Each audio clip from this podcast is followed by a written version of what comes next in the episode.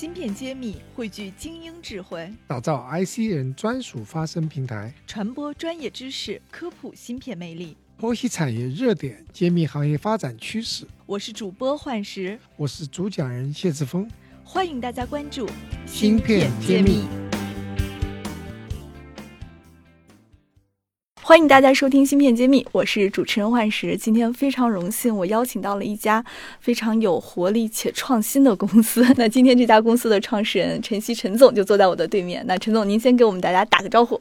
啊，大家好，呃，非常感谢有这个机会跟大家聊一下我们现在在做的事情。速实科技是一家做云上高性能计算的这样的一家公司。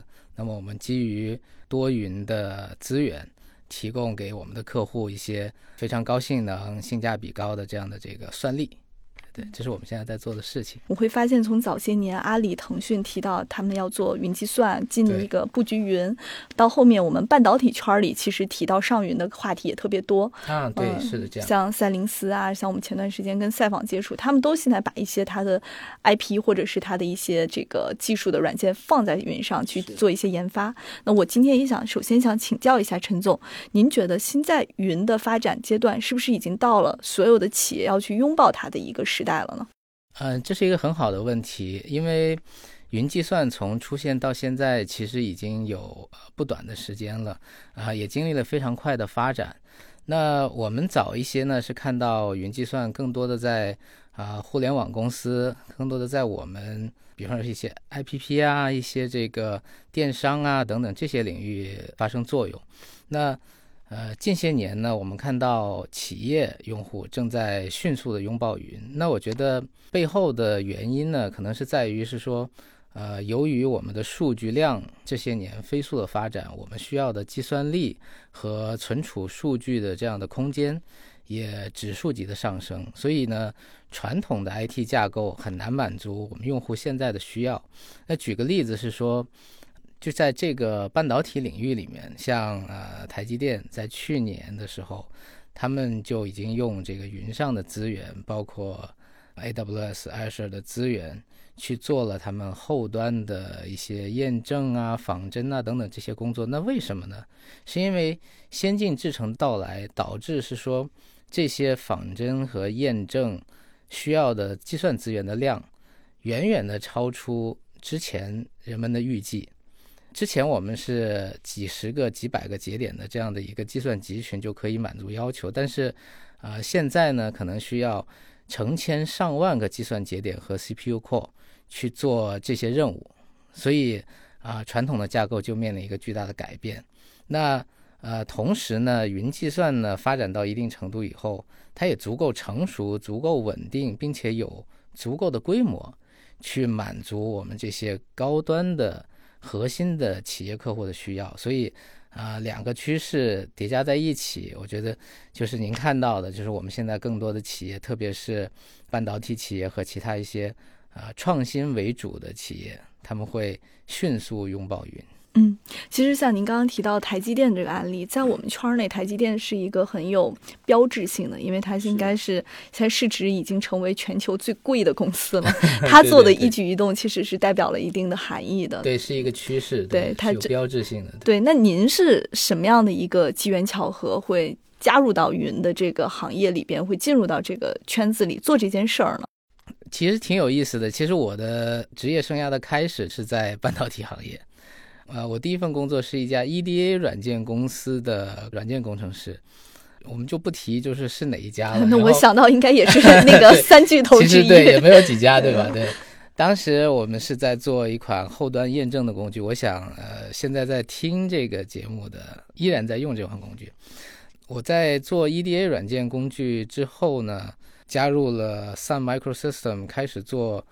跟私有数据中心、私有云相关的呃工作，那其实原因呢，也是因为我在 EDA 软件的行业里面的时候呢，我发现是说，哎，EDA 软件对于 IT 基础资源其实需求量非常的大，而且它的这个啊运算系统也非常的复杂，呃，所以呢，我对系统本身产生了兴趣。所以我会加入啊 Sun Micro 去做私有云相关的工作，包括啊虚拟化、存储、啊网络管理等等这些工作。您是从用户到供应商？对对对对对，我是从甲方到了乙方，对吧？啊，在这之后呢，因为呃随着这个 IT 基础架构的演变，接触更多的公有云的基础设施和技术。逐渐逐渐的，我的呃研究领域和我的呃感兴趣的方向也会从私有云逐渐转向了公有云和云原生的呃基础架构和软件系统。在这之后呢，我看到是说，呃更多的企业正在拥抱云的基础架构，正在讨论把他们的核心业务放到云上去，利用云的弹性和规模这样的优势，去加速他们的创新。在这样的这个背景下。我创立了速食科技这家公司，那么我们是在一个多云的环境当中，为我们的企业用户提供大规模的算力和存储资源。其实我是觉得您的这个说的这个路径，刚好是发现了自己作为用户之后的一个痛点和诉求。对。呃，觉得这件事情可以做得更好，那去去追寻它，对，自己去找解决方案，对对对对对，最后解决方案变成了自己创业，对，变成我 自己的一份工作，然后变成了我感兴趣的创业的路径，对。但我觉得这个想法其实还是蛮大胆的，毕竟云这个领域，如果一旦提出来，好像都是巨头在做，像您刚刚 提到的 AWS，对吧？对。像国内我们知道这个。阿里、腾讯、阿里、华为都在有做自己的云，而且它是整个生态在铺云。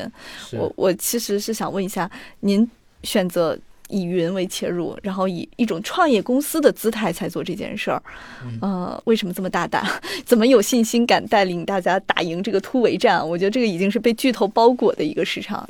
其实这也是我们经常会被投资人和我们的客户问到的一个问题。肯定会很多人 challenge 你，对对，说哎，这么多人在做云了，你们为什么还做云？但是我觉得，其实这个云的概念本身可能会大家定义的不是那么明确。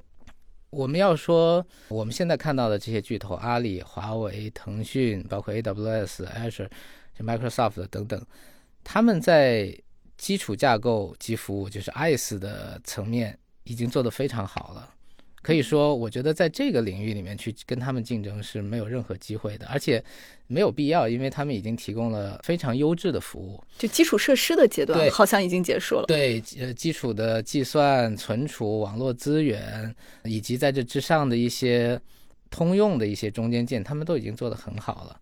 但是我们看到的一个现象是说，嗯，我们的企业客户在用云的时候。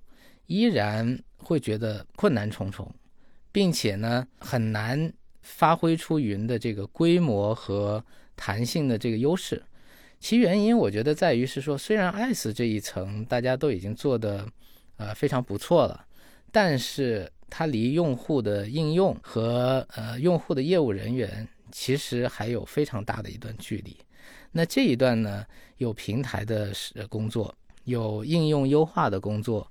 啊，有多云的支持环境的工作，那这些呢，其实，在目前我们的这个市场上，呃，并没有非常强的这个 vendor，并没有一个系统化的解决方案，大家都是呃各有各的路径，而且呢，提供的服务质量和这个标准也都不尽一致。所以这个是我觉得是说我们基泰解决的问题，也是我觉得是一个非常好的机会。那对于云厂商来讲的话，这是一个生态，就是他们在基础架构这一层花了大量的资源、技术实力和金钱去培育这一块。那再往上的事情，怎么样替企业客户终端的这个企业客户去解决他们需要解决的业务问题？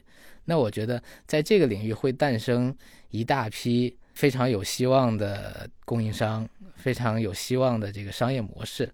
那我们也看到，其实像国外啊，像国内，现在也有不少做类似事情的同行。所以我觉得，这才是创业公司值得去做、值得去探索的。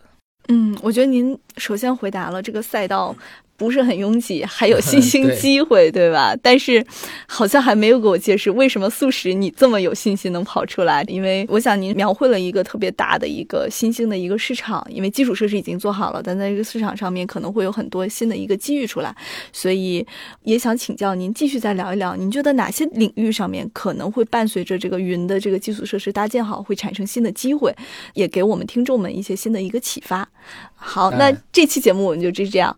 然后请陈总下期跟我们继续分享一下我刚刚那两个话题。好的，非常感谢，嗯，好，谢谢大家，谢谢下期再见再见，下期再见。